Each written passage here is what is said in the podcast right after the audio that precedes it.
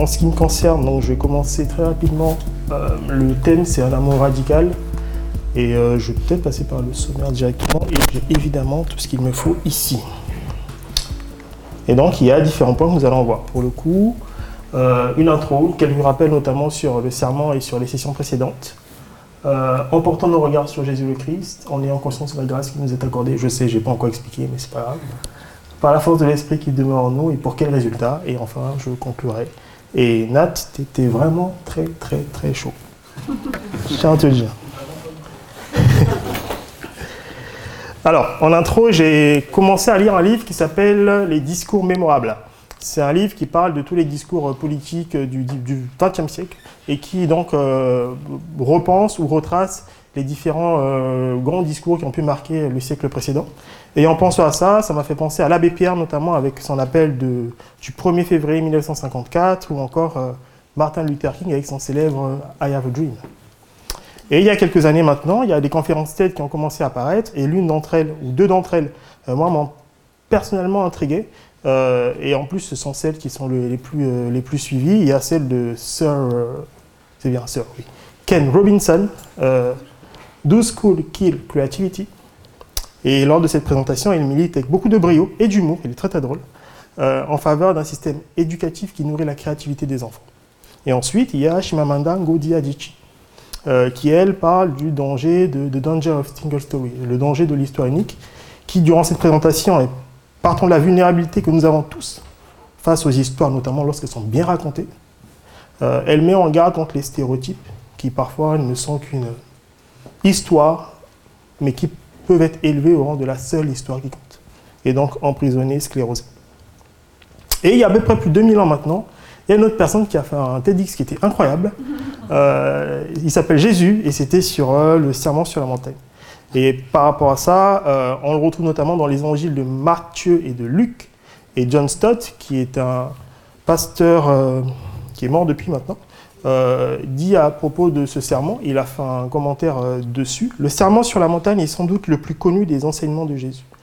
De tous les discours évangéliques, il est celui qui ressemble le plus à un manifeste. Jésus présente le programme de vie qu'il propose à ses disciples. Pour rendre compte de ses intentions et du défi qu'il lance ainsi au monde moderne, nous parlerons de contre-culture chrétienne. Et pour mes sources, oui, je ne les ai pas citées encore. Alors, il y a John Stott, euh, Le serment sur la montagne, des Nordlund de Gloire en Gloire, Claude Beyer, une série de prédications aussi, et Clément Blanc, euh, qui est pasteur dans une église de Saclay où normalement David se trouve, priez pour lui, euh, sur le serment sur la montagne aussi. Et dans le cadre de cette série de prédications sur le serment sur la montagne, le thème qui a été choisi est radicalement disciple, pour souligner l'engagement avec lequel les chrétiens devraient obéir à l'enseignement du Christ. Toutefois, aujourd'hui, je dois vous faire une confidence. Mais promettez-moi que vous n'en parlerez à personne. C'est pas filmé, hein Non, c'est pas filmé, ça C'est promis? Oui? Je sais pas tous les oui, hein, donc je suis un peu. Oui? D'accord. Alors ça marche. Jamais je ne me suis senti aussi illégitime dans le fait d'apporter une prédication. Jamais. Elle m'a challengé profondément cette prédication. Et je ne suis pas sûr de maintenir mes émotions à un bon niveau. Donc je ne sais pas comment on va partir je vous avoue. Mais j'essaierai d'être euh, assez stoïque. C'est pas gagné. Et voilà, je voulais que vous le sachiez, comme ça, ça s'est fait. Et personnellement, en relisant le serment sur la montagne, que je pensais connaître, en réécoutant les prédications, voilà, la poutre, la paille, euh, aime tes ennemis, enfin voilà, tout ce discours-là, je me suis rendu compte pourtant à quel point euh, ces quelques versets, qui sont parmi les plus belles paroles du Christ, me mettaient personnellement en difficulté et aller parfois jusqu'à profondément questionner mon disciple. Pourquoi? Parce qu'avec le serment, Jésus va contre-courant et nous demande de le suivre radicalement, dans tout ce qui nous est peu naturel et profondément contre-intuitif. En ce qui me concerne, je vais vous parler de Matthieu, des du chapitre 5, des versets 38 à 48, et il est question de tendre l'autre joue et d'aimer nos ennemis. Voilà, rien que ça. Mais avant de commencer, euh, j'aimerais juste faire quelques rappels, notamment sur le serment et sur les sessions précédentes. Alors, le serment sur la, sur la montagne s'adresse principalement aux disciples de Jésus. Il n'est pas, de par sa radicalité, n'est pas forcément ouvert à tout le monde. C'est vraiment à ses disciples qu'il parlait lorsqu'il présentait ce serment-là. Et Martin Luther dit euh, du serment, dans le serment, Christ ne dit rien sur la manière dont nous devenons chrétiens. Il parle seulement des œuvres et des fruits que personne ne peut manifester à moins qu'il ne soit déjà chrétien et au bénéfice de la grâce. Alors ce que le serment sur la montagne n'est pas, c'est qu'il n'est pas donné comme une exigence pour que nous atteignions le royaume. Mais parce que le royaume est venu en nous par le Christ Jésus, nous pouvons vivre maintenant euh, les exigences du serment. Et ensuite, il est donné pour que nous puissions découvrir le royaume. Il nous est donné parce que nous l'avons déjà découvert en Jésus-Christ. Donc il y a d'abord eu les béatitudes, heureux, heureux, heureux, heureux, heureux, qui est en fait un panorama de l'identité du disciple ou des traits de caractère du disciple. Ensuite, nous avons eu les notions de sel de la terre et de lumière du monde, qui, quant à elles, parlent de l'influence que devra avoir le disciple, l'influence bénéfique dans le monde qu'il devra avoir. Donc apporter de la saveur et apporter de la lumière là où règnent les ténèbres. Et depuis la semaine dernière, nous sommes sur la justice du royaume. Cette justice qui surpasse celle des scribes et des pharisiens, avec les six antithèses, vous avez appris, mais moi je vous dis. Ces antithèses surviennent parce qu'il y a des questionnements, notamment concernant l'enseignement de Jésus, qui lui sembla contre-courant tellement que plusieurs considèrent qu'il rejette la loi. Mais ce n'est en aucun cas le cas. Il est venu pour l'accomplir et il donne à la loi sa pleine compréhension. Par contre, il y a des choses effectivement que Jésus rejette. Et ce qu'il rejette, ce sont les interprétations de la loi, faites par les scribes et les pharisiens, qui, pourront, qui pour garantir une obéissance à celle-ci, vont faire quelque chose d'assez intéressant, c'est qu'ils vont rendre la loi plus accessible, et notamment ses exigences, moins exigeantes, mais aussi ses permissions plus permissives. Grosso modo, c'est un peu comme le jeu du limbo dont parlait euh, David il y a quelques semaines. C'est euh, la barre, elle est là, mais on va s'arranger pour que peu à peu, voilà, elle baisse, comme ça tout le monde peut, plutôt elle monte, voilà, dans l'autre sens. Comme ça, tout le monde peut y avoir accès euh, sans grande difficulté. Et c'est à ça que Jésus euh, s'oppose. Par exemple, euh, il y a le, il vous a été dit, tu ne commettras pas d'adultère. Et c'est vrai, c'est dans les textes.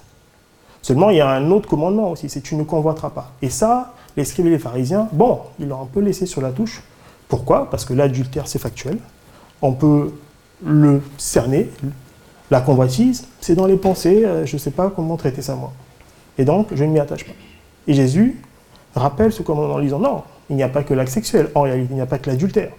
Il y a aussi dans les pensées des choses qui germent au fur et à mesure. Et donc, il attaque déjà le problème à la racine, dans les pensées, en remettant le et moi je vous dis que celui qui convoite a déjà commis l'adultère dans son cœur. Mais bon, ça, normalement, c'était la prédication de dimanche dernier. Vous devriez la regarder, elle était géniale. Et c'est pour cela que Jésus réitère, avec le moi je vous dis, tu ne comprendras pas.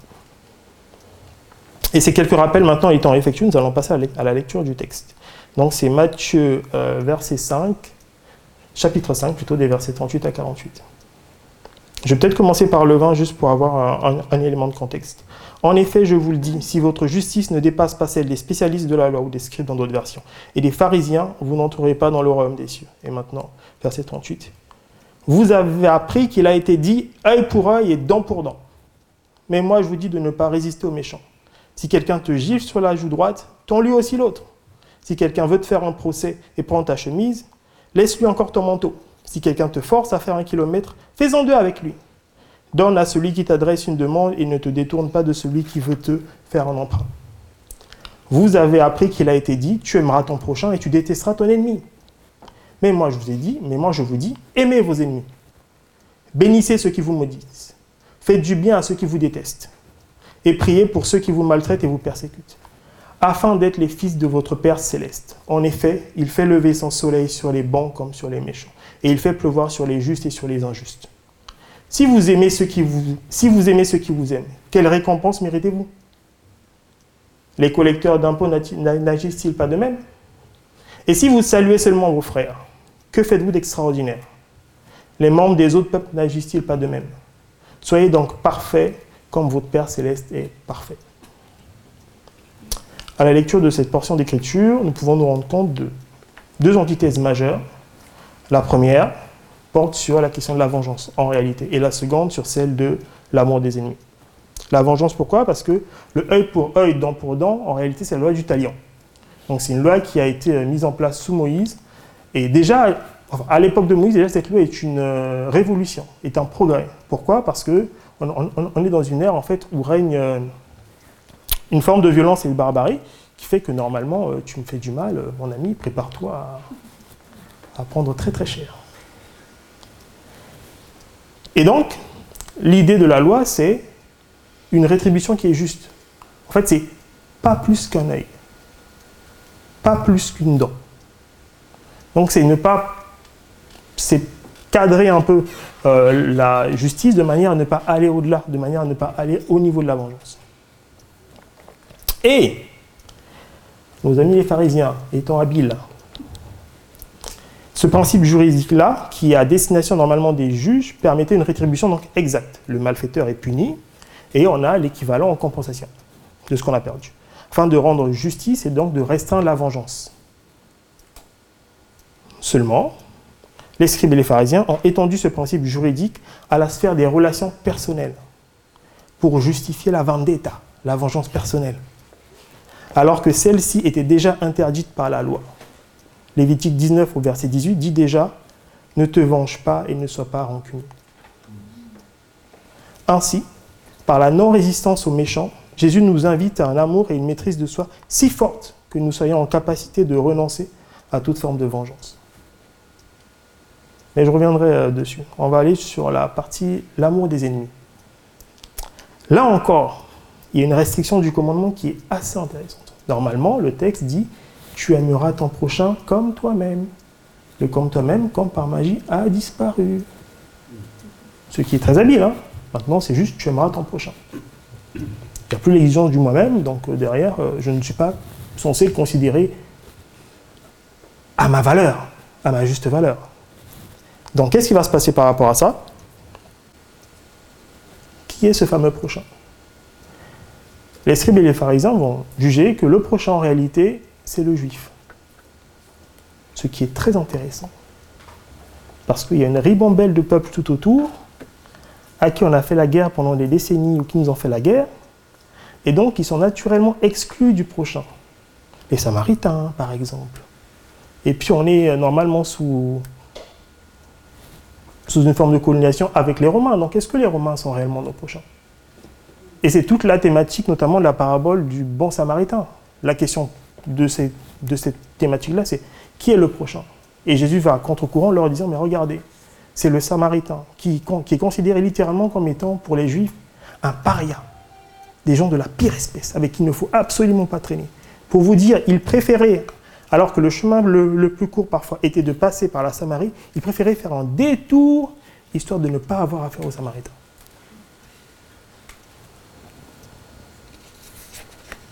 Donc pour les scribes et les pharisiens soucieux de rendre la loi plus commode, le prochain, c'est mon parent, un membre de ma tribu, un juif. Et donc j'ai le droit de facto d'haïr ceux qui n'appartiennent pas à ce groupe et qui peuvent donc être mes ennemis. Et ça, c'est aussi aller à l'encontre de la loi, qui invitait déjà à aimer tout le monde et à faire du bien à nos ennemis. Dans Exode 23, des versets 4 au 5, il y avait une exigence qui était intéressante et qui disait que si une personne tombait par mégarde sur un âne ou un bœuf de son ennemi qui était égaré, il avait la responsabilité de la lui rapporter, de rapporter l'animal. Déjà à cette époque-là. Mais eux, comme par hasard, tout ça. Et c'est tout l'intérêt. En fait, Jésus ne vient que ramener la loi à ce qu'elle était. Il ne vient que rappeler ce qui, est déjà, ce qui était déjà bien présent. Et donc, les deux antithèses sous une forme puis une autre, ont la même question en toile de fond, à laquelle Jésus apporte des réponses. C'est comment peut-on concrètement faire face au mal? Jésus présente la justice du royaume, mais en ce qui nous concerne, nous, comment pouvons-nous concrètement la mettre en pratique, cette justice? Ne pas nous venger, aimer nos ennemis. Et donc, il y a différents éléments euh, sur lesquels j'ai construit ma réflexion et qui pourront peut-être nous aider. Premier élément, c'est en fixant nos regards sur Jésus-Christ. Je vais commencer par une petite partie qui s'appelle le monde des bisounours. Parce que Jésus nous demande de ne pas nous venger et d'aimer nos ennemis. Moi, je me suis dit une chose. Dans ce cas, soit Jésus n'y connaît rien à la nature humaine, soit Jésus est perché dans un monde alternatif dénommé le monde des bisounours et est totalement déconnecté de nos réalités. Parce que pour moi, normalement, il ne demande pas ça à ses disciples. Enfin, soyons un peu sérieux. Les 48 lois du pouvoir, les lois de la nature humaine de Robert Greene, le prince de Machiavel, quelques notions d'histoire suffisent pour comprendre que le mal doit appeler une réponse qui est ferme et forte, que c'est le seul langage qu'il comprend. Sinon, c'est la porte ouverte à toutes les ignominies. Le traitement du mal, ce n'est donc pas l'amour ou je ne sais quoi d'autre de ce genre.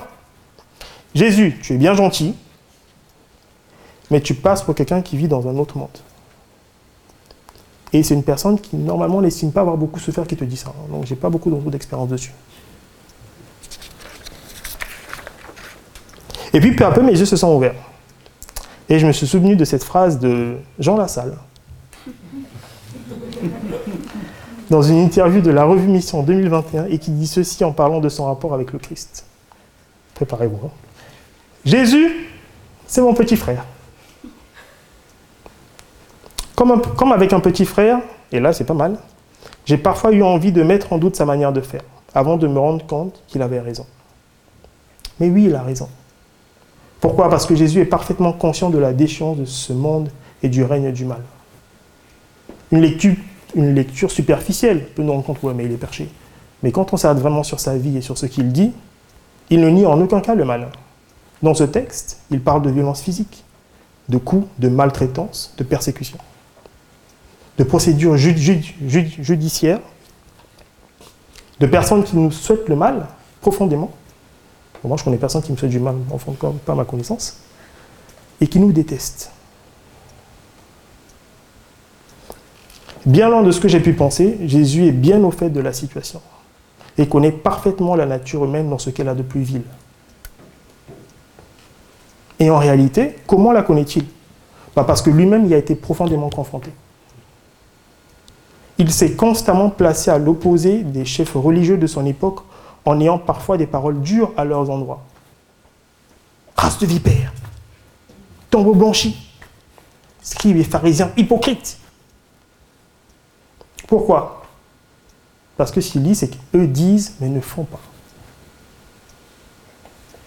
Et c'est toute la différence avec son enseignement. Son enseignement, en réalité, n'est qu'un condensé de sa vie. Il est parfaitement cohérent entre ce qu'il a dit et comment il a vécu sa vie. Lui sur qui tant de fois les forces du mal se sont abattues avec parfois beaucoup de force et de véhémence. Le rejet des siens. Il est venu parmi les siens, les siens ne l'ont pas reçu. Les calomnies des scribes et des pharisiens. Guérison de démoniaques, guérison de malades, délivrance. Oui, mais c'est par l'esprit de Belzébul qu'il fait ça, c'est par l'esprit de Satan. Ah oui, les amis. Les tentatives d'assassinat, parce que ça n'en parle pas souvent, mais il en a vécu. On a tenté plusieurs fois de le lapider. La trahison de Judas. Ah. Et pourtant, dans cette trahison, voilà, elle, me touche profondément. Jésus ne change pas. Alors que Judas vient pour le trahir, Jésus a une phrase qui, m'a touché profondément. Il dit Mon ami. La trahison de Judas n'a donc pas changé l'affection que Jésus avait pour Judas. Alors que moi, dans d'autres circonstances, j'ai envie de dire, ça ne se passe pas comme ça. L'abandon de ses disciples. Mais l'heure vient et elle viendra où vous serez dispersés. Et moi, je resterai seul. Mais je ne serai pas seul, le Père sera là. Alors qu'il, commence à vivre sa passion. Le reniement de Pierre. Pierre qui dit Non, je ne t'abandonnerai pas, jamais Il dit Pierrot, Calme-toi un peu. L'hypocrisie des chefs religieux, ceux-là qui sont censés apporter la loi, la transmettre, la communiquer, et qui vont mettre en place un stratagème, payer des personnes pour faire mourir quelqu'un qui n'est coupable de rien. Mais vous savez, eux sont saints devant le Seigneur, bien évidemment. La brutalité des soldats romains, les coups de fouet, la couronne d'épines, les moqueries et autres crachats du peuple. L'humiliation et la torture de la croix. Être juste, être là avec deux brigands à côté, être humilié par la pire sentence. Et évidemment, une mort injuste. Parce que même ce bon vieux Pilate dit Bon, ben moi je ne trouve rien en ce gars-là. Hein. Enfin, j'ai pas de problème avec lui personnellement. Non, il faut qu'il meure. Dit Bon, ben moi je m'en lave les mains, les amis, parce que moi j'ai vraiment rien à voir avec ça. Et ce jour-là, ce qui est drôle, enfin, je m'en suis rendu compte, c'est que héros des Pilates qui sont ennemis vont devenir amis. Et quelles sont les réponses de Jésus à chacune de ces actions? La non-violence et l'absence de vengeance. Et ça, c'est déjà annoncé dans Ésaïe 50. Il dit, j'ai présenté mon dos à ceux qui me frappaient, et mes joues à ceux qui m'arrachaient la barbe. Je n'ai pas caché mon visage aux insultes et aux crachats. L'annonce du plus grand bien, l'évangile, avec plusieurs signes et prodiges. L'apôtre Pierre le rapporte dans Acte 10 au verset 38. Vous savez comment Dieu a déversé une onction de Saint-Esprit de puissance sur Jésus de Nazareth, qui allait de lieu en lieu en faisant le bien et en guérissant tous ceux qui étaient sous la domination du diable parce que Dieu était avec lui. Un amour profond pour ses ennemis. L'apôtre Paul en parle dans Romains 5, des versets 6 au verset 8. En effet, alors que nous étions encore sans force, Christ est mort pour des pécheurs au moment fixé. À peine mourrait-on pour un juste. Peut-être accepterions-nous de mourir pour quelqu'un de bien. Mais voici comment Dieu prouve son amour envers nous. Alors que nous étions encore des pécheurs, Christ est mort pour nous. Et une prière pour le peuple. Ce peuple qui se moque de lui hein, en face, qui le ridiculise. Père, pardonne-leur. Au moment de la plus grande torture, Père, pardonne-leur, car ils ne savent pas ce qu'ils font. Et l'emploi de l'imparfait, en fait, dans ce, dans ce texte est intéressant parce que ça suggère que cette prière a duré, qu'elle ne s'est pas faite une fois, qu'il a prié comme ça longtemps, qu'il a intercédé pour ceux qui étaient en train de lui faire du mal à ce moment-là. Donc Jésus connaît bien le mal au final. C'est pas le gars un peu perché euh, dans le monde des bisounours. Il l'a profondément éprouvé. Et donc ceci est un encouragement particulier pour vous tous ici réunis, afin que vous sachiez, lorsque vous, serez, lorsque vous êtes et serez confrontés à ce que vous considérez comme étant le plus grand mal, face aux pires injustices. Souvenez-vous que le Christ vous voit, vous entend et vous comprend. Parce qu'il est lui-même passé par là. Et qu'il porte pour preuve sur son corps glorifié les marques des clous et de la lance, symbole du mal dont il a souffert.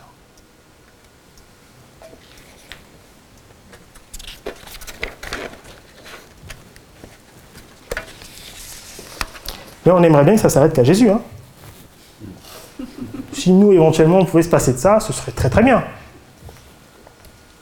Mais non, il nous lance une invitation à marcher à sa suite. Le suis-moi, auquel chacun des disciples a répondu, intègre cette compte culture, cette invitation à marcher à sa suite, à le suivre, parce que lui-même nous a déjà montré le chemin. L'apôtre Pierre en parle dans 1 Pierre 2, au verset 21. De fait, c'est à cela que vous avez été appelés, parce que Christ aussi a souffert pour nous, vous laissant un exemple afin que vous suiviez ses traces. Lui qui n'a pas commis de péché, dans la bouche duquel on n'a pas trouvé de tromperie.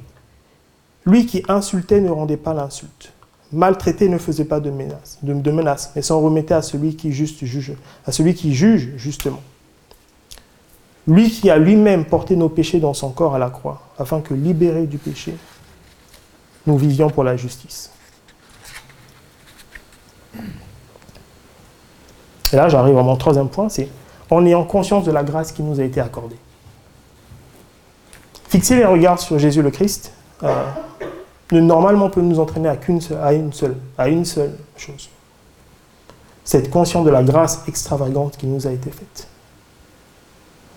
Par amour, de la part de notre Père céleste. Nous qui étions ennemis de Dieu, nous sommes justifiés par le sacrifice de Jésus-Christ. Et l'apôtre Paul exprime très bien dans Éphésiens 2. Mais Dieu est riche en compassion. À cause du grand amour dont il nous a aimés, nous qui étions morts en raison de nos fautes, il nous a rendu la vie avec Christ. C'est par grâce que vous êtes sauvés. En effet, C'est par la grâce que vous êtes sauvés au moyen, par le moyen de la foi. Et cela ne vient pas de vous, c'est le don de Dieu. Ce n'est pas par les œuvres afin que personne ne puisse se vanter. Et ces deux volets m'ont interpellé. Et cela ne vient pas de vous, c'est le don de Dieu. Et ce n'est pas par les œuvres afin que personne ne puisse se vanter.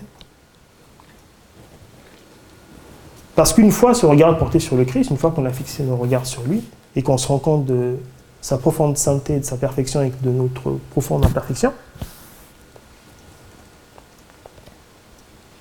que cette conscience de la grâce commence peu à peu à s'ancrer en nous, la question qu'on pourrait se poser maintenant, c'est et maintenant moi, quel est le regard que je pose sur mon prochain? Surtout sur celui qui a mal agi en mon encontre. Et pour aborder cette question de la grâce faite aux autres, en tout cas qu'on devrait faire, Jésus donne une parabole, c'est celle du serviteur impitoyable dans Matthieu 18, des versets 23 au verset 34. C'est pourquoi le royaume de Dieu ressemble à un roi qui voulut régler ses comptes avec ses serviteurs. Quand il se mit à l'œuvre, on lui amena un qui devait 10 000 sacs d'argent. Comme il n'avait pas de quoi payer, son maître ordonna de le vendre, lui, sa femme, ses enfants et tout ce qu'il avait, afin de rembourser cette dette. Le serviteur se jeta par terre, se prosterna devant lui en disant Seigneur, prends patience envers moi et je te paierai tout. Moi, j'étais moi, je ne suis pas sûr qu'il ait payé. Hein. Rempli de compassion, le maître de ce serviteur le laissa partir et lui remit la dette. Une fois sorti, ce serviteur rencontra un de ses compagnons qui lui devait 100 pièces d'argent. Il devait 10 000 sacs d'argent. Un de ses compagnons lui doit 100 pièces d'argent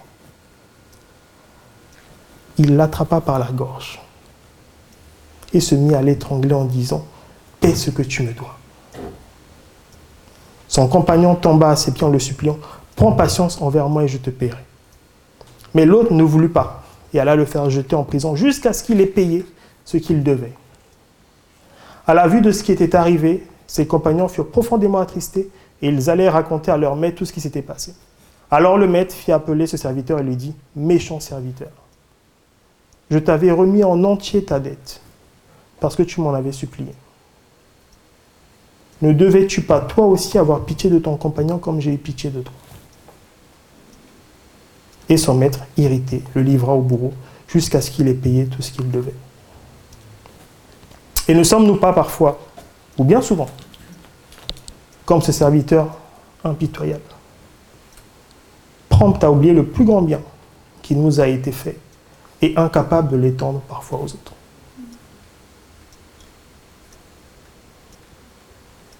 La question que je nous pose est donc celle-ci. Conscient de la grâce qui m'a été faite, moi qui étais coupable, moi Calvin qui était coupable, ne puis-je pas moi aussi, comme mon Père céleste, accorder, dans une moindre mesure, la grâce à mes ennemis? Évidemment, moi j'ai dit moi Calvin, je vous laisse répondre à cette question, toute intimité avec le Saint-Esprit. Mais c'est intéressant parce que plus haut, dans le serment, le Père parle. Et Jésus dit que le Père a quelque chose qui est incroyable, c'est qu'il donne ce, que les théologiens appellent la grâce commune, il ne fait exception de personne. Et comment ça, ça se traduit? Ça se traduit par le fait qu'il fait lever son soleil sur les bons comme sur les méchants. Et il fait pleuvoir sur les justes comme sur les injustes. Le soleil qui est à l'origine de toute vie,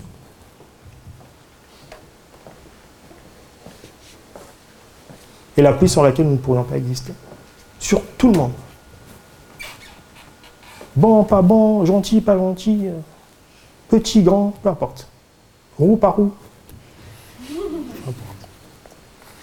Personne n'est roux? Non, je crois pas. Désolé.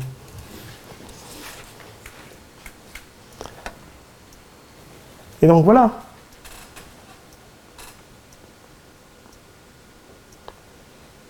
Et c'est l'invitation qui est la nôtre. Jésus nous invite à l'extraordinaire, à étendre encore plus nos limites, celles de notre amour, par des, par des actions qui ne sont pas celles liées à la vengeance, mais plutôt celles de la non-vengeance, et des actes d'amour pour nos ennemis, de manière à vivre en conformité avec l'amour que le Père nous a démontré. Mais comment on y arrive à faire ça? Parce que moi, je vous dis très clairement, hein, moi, euh, jusqu'à là, je coche aucune case. Et c'est mon quatrième point. Par la force de l'Esprit Saint qui réside en nous. Si votre amour est limité à la réciprocité, à je t'aime bien, tu m'aimes bien, on s'aime bien, et c'est tout. Jésus pose la question, que faites-vous d'extraordinaire? Parce que les collecteurs d'impôts, qui en parenthèse étaient les collabos hein, à l'époque, euh, donc c'était des gens avec qui on n'aimait pas trop traîner, ne font-ils pas la même chose. Et les gens des autres pays, puisque vous vous considérez bien meilleurs, vous êtes la race élue, ne se saluent-ils pas entre eux lorsqu'ils s'apprécient? Alors que faites-vous d'extraordinaire? Qu'est-ce qu'il y a de profondément troublant chez vous? Qu'est-ce qu'il y a de différenciant? Et cet extraordinaire dont parle Jésus en faveur de nos ennemis va à compte courant de nos tendances naturelles. Il n'est possible qu'à une condition, c'est la présence du Saint-Esprit qui nous rend capables de vivre cette vie surnaturelle. C'est parfaitement cohérent avec les Écritures. Dans le livre des Actes 1.8, Jésus dit ceci, Mais vous recevrez une puissance lorsque le Saint-Esprit viendra sur vous, et vous serez mes témoins. Ce qui garantit le fait que nous soyons témoins, c'est la présence de l'Esprit en nous dans toute la Judée, dans la Samarie et jusqu'aux extrémités de la terre. Et c'est intéressant parce qu'on peut faire un parallèle très simple entre le fruit de l'esprit, l'amour, la maîtrise de soi, la douceur, etc., et les traits de caractère que Jésus décrit dans les béatitudes. Et voir comment est-ce que l'un et l'autre se correspondent. Dale Lund, dans son ouvrage dont on a beaucoup trop parlé ici, De gloire en gloire, évoque ainsi la place de l'Esprit Saint dans nos vies. Mais quand même, vous demandez-vous peut-être, avons-nous réellement besoin de l'Esprit pour vivre une vie bonne? Non. Nous n'avons pas besoin de l'Esprit pour vivre une vie de bonne moralité. Nous en avons besoin pour vivre une vie surnaturelle. Autrement dit, on n'a pas besoin de l'Esprit pour se donner des apparences. Et ça, l'Esprit des pharisiens, c'était pas mal. On a besoin de l'Esprit pour obéir à Dieu. On a besoin de lui pour aimer lui obéir. C'est de toute façon, c'est de toute façon la seule obéissance authentique, puisque prendre plaisir en Dieu est déjà l'un de ses commandements. Nous pouvons déshonorer Dieu en enfreignant tous ses commandements. Et nous pouvons le faire tout autant en les suivant tous, mais à contre-coeur.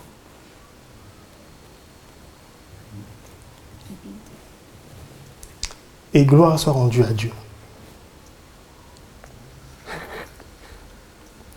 De ce que dans le fait de marcher dans cet extraordinaire, dans ces choses différentes, contre-intuitives, nous sommes environnés d'une si grande nuée de témoins. Pourrait partir des premiers chrétiens, des apôtres eux-mêmes, pour revenir jusqu'à tout récemment, et voir toutes ces personnes qui, à un moment donné ou à un autre, on fait le choix de la non-violence.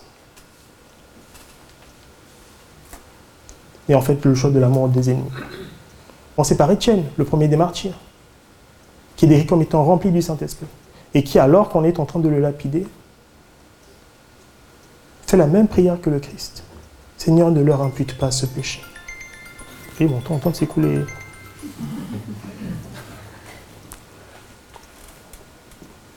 ça va, je montre la fin. Ou l'apôtre Pierre, notre ami Pierrot, il en a fait du chemin quand même. Parce que je tiens à vous signaler que c'est celui qui coupe l'oreille du soldat qui vient attaquer Jésus. Hein. Et c'est quand même lui qui a renié le Christ aussi. Mais bon, lui, il était là au moins. Les autres, euh, sait pas trop ils sont partis après. Et qui a subi l'emprisonnement, les menaces. Écrit, écrit comme Jésus dans 1 Pierre 3, verset 9. Ne rendez pas le mal pour le mal, injure pour injure, bénissez au contraire.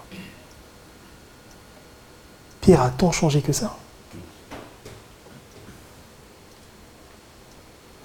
Et qui, comme notre Seigneur, est mort crucifié à Rome. Je pourrais parler des différents martyrs de l'histoire. Mais on n'a pas assez de temps. Mais je pourrais prendre un exemple. Martin Luther King, par exemple. Pasteur Baptiste qui lutta, pour les droits civiques des populations noires aux États-Unis de manière non violente et qui est mort assassiné et qui, durant toute sa vie, n'a cessé de prêcher la non-violence et le pouvoir rédempteur de l'amour. Et c'est de lui que vient cette phrase qui est, elle, inspirée du serment de la montagne. Les ténèbres ne peuvent pas chasser les ténèbres. Seule la lumière peut faire ainsi. La haine ne peut pas chasser la haine, seul l'amour le peut. Ou encore, l'association Portes Ouvertes, avec tous les chrétiens persécutés. D'ailleurs, il y a un congrès le 28 octobre pour ceux qui veulent y aller. Mais ces témoignages de personnes qui, actuellement, présentement avec nous, dans d'autres coins du monde, vivent les pires atrocités. Et qui maintiennent leur foi, qui célèbrent le Seigneur, et qui bien souvent ont la capacité de pardonner ceux qui leur ont fait le plus grand mal.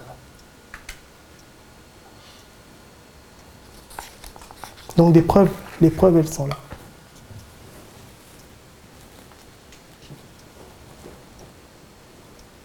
Mais pour quel résultat au final? Parce qu'on va se donner du mal quand même. On va aller euh, à contre-courant.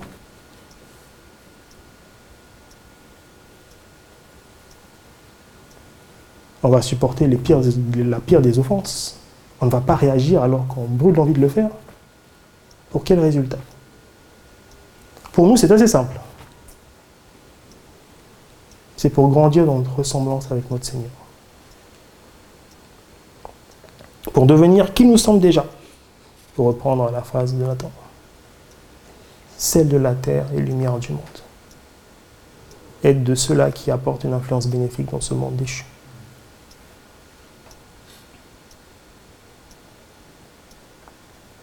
Et qui apporte un amour sans exception à ceux qui nous font le plus grand bien mais à ceux qui bien parfois nous ont fait le plus grand mal. Et pour les autres alors, que faut-il espérer?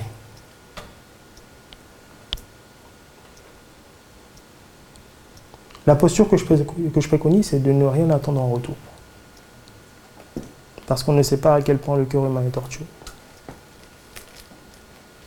Jésus guérit dix personnes, les dix personnes s'en vont. Une seule revient pour venir et lui dire merci. Donc souvent, vos actions n'entraîneront peut-être pas de changement dans le cœur des uns et des autres. Je vais m'aller plus loin. Bien souvent. Mais parfois, une prise de conscience se fera peut-être. Peut-être même une réconciliation. C'est l'exemple du centenier, qui sans doute a dû voir le parcours de Jésus au fur et à mesure. Et qui, alors que le tremblement de terre, alors qu'il y a un tremblement de terre qui a lieu, et alors que le Christ est mort, finit par certainement celui-ci était le Fils de Dieu. Ou encore pour David et Saül, on pourrait prendre cet exemple dans 1 Samuel 4, les versets 1 et verset 23, je ne les lirai pas tous, j'ai pas le temps. Mais Saül persécute David, le suit pour le tuer. David a une fenêtre de tir, une occasion. Saül s'est endormi dans la caverne dans laquelle il se trouve. Ses amis lui disent Vas-y, c'est le moment, l'Éternel a livré, fais-toi plaisir la réaction de David, alors qu'il veut porter son épée sur Saül, son cœur se met à battre. Et David a une différence par rapport aux autres, c'est qu'il a été loin et que le Saint-Esprit est descendu sur lui. Je répandrai mon esprit sur eux. Et des cœurs de pierre, j'en ferai des cœurs de chair. Son cœur s'est mis à battre, il n'a pris que le pont. Et lorsque Saül s'en va, il sort de la caverne lui aussi. Il dit Roi Saül, il fait un discours, je n'ai pas le temps de le lire, mais je vais juste finir avec ça. L'Éternel sera arbitre et juge, et jugera entre toi et moi, qu'il voie et qu'il défende ma cause, et par sa sentence me délivre de ta main. Et lorsque David eut fini d'adresser ces paroles à Saül, Saül dit Est-ce ta voix, mon fils David? Et Saül éleva la voix et pleura. Et dit à David Tu es plus juste que moi car tu m'as rendu le bien et moi je t'ai rendu le mal. Tu as montré aujourd'hui que tu agis avec bonté envers moi. L'Éternel m'a livré entre tes mains et tu ne m'as pas tué. Si quelqu'un rencontre son ennemi, le laisse-t-il poursuivre en paix sa route? Que l'Éternel te fasse du bien en retour de ce que tu m'as fait en ce jour. Et maintenant voici, je sais que tu seras roi et que la royauté d'Israël demeurera dans ta main. Et maintenant, jure-moi par l'Éternel que tu ne détruiras pas ma postérité après moi et que tu n'effaceras pas mon nom de la maison de mon père. Et David le jura à Saül. Et Saül s'en alla dans sa maison. Et David et ses hommes montèrent au lieu fort. Parfois, des choses comme ça peuvent se passer.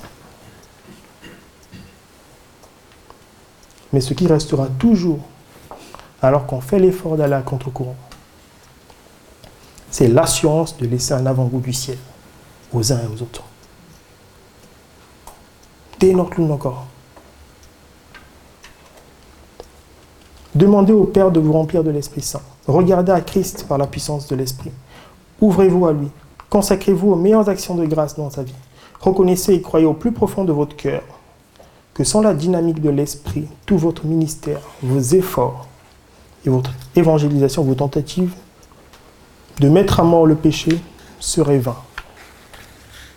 Ce faisant, vous deviendrez le portrait même du ciel pour tout ce que vous rencontrerez.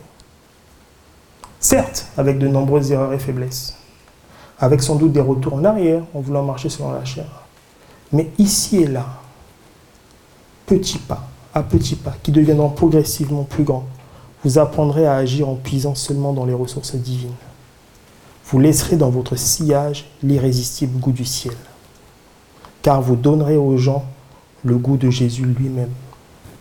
Le Seigneur dans l'Esprit a fait sa demeure en chacun d'entre vous. Pour conclure, parce que l'heure est avancée,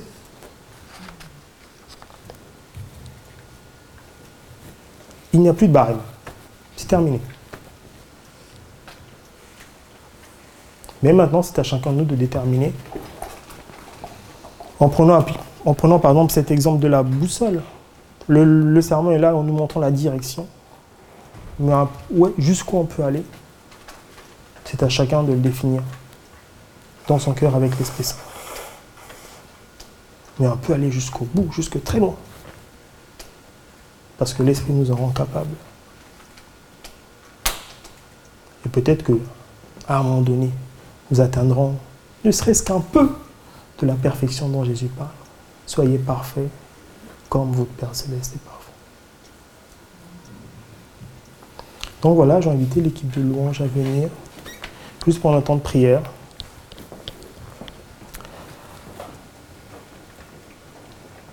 Alors que Jésus enseignait, plusieurs se dirent entre eux, Ah, cette parole est rude. Et il s'en alla. Jésus n'essaya pas de les retenir, il se retournait et dit, en voyant les douze, et leur dit, Vous êtes encore là Et Simon-Pierre va répondre, À qui irions-nous? Toi, tu as les paroles de la vie. Seigneur, un peu comme l'apôtre Pierre aujourd'hui, on veut simplement te dire à qui irions-nous?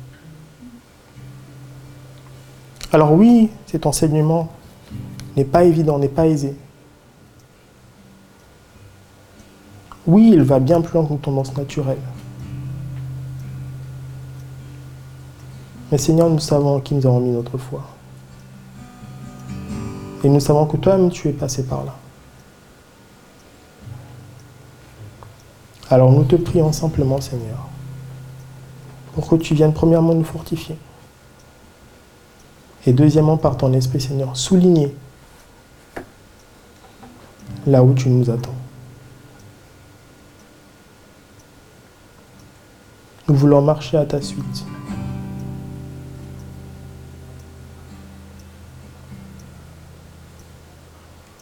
Et nous voulons être réellement ces fils et ces filles du royaume. Donne-nous de pouvoir vivre ces choses.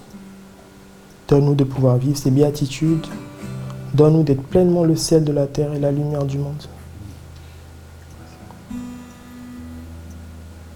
Et donne-nous de marcher, alors que parfois c'est plus aisé de se conforter avec la doctrine des pharisiens et des scribes. Donne-nous par ton esprit la capacité d'aller encore plus loin. de faire du bien à ceux qui nous font du mal, de bénir ceux qui nous maudissent,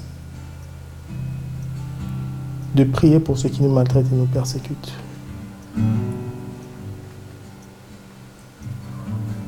Accorde-nous, Seigneur, cette capacité surnaturelle de ne pas répandre le mal par le mal, de ne pas entrer dans le cycle de la violence perpétuelle.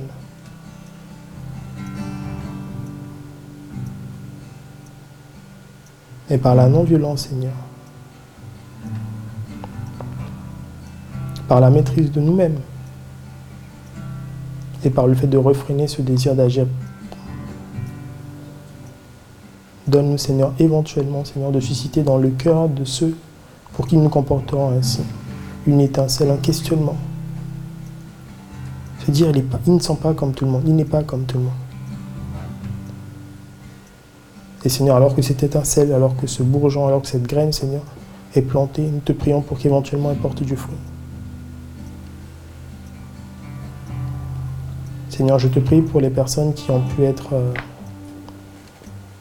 profondément blessés, Seigneur, par le mal qui a pu leur être fait. Je te prie pour que tu penses les plaies. Je te prie pour qu'ils osent porter à nouveau les regards sur toi.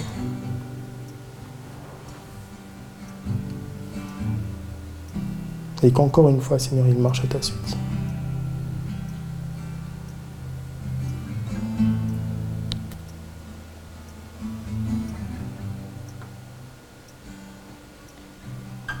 Donne-nous de vivre cette vie à laquelle tu nous appelles. Donne-nous de vivre cette vie à laquelle tu nous appelles. Dans le nom de Jésus, nous avons ainsi prié.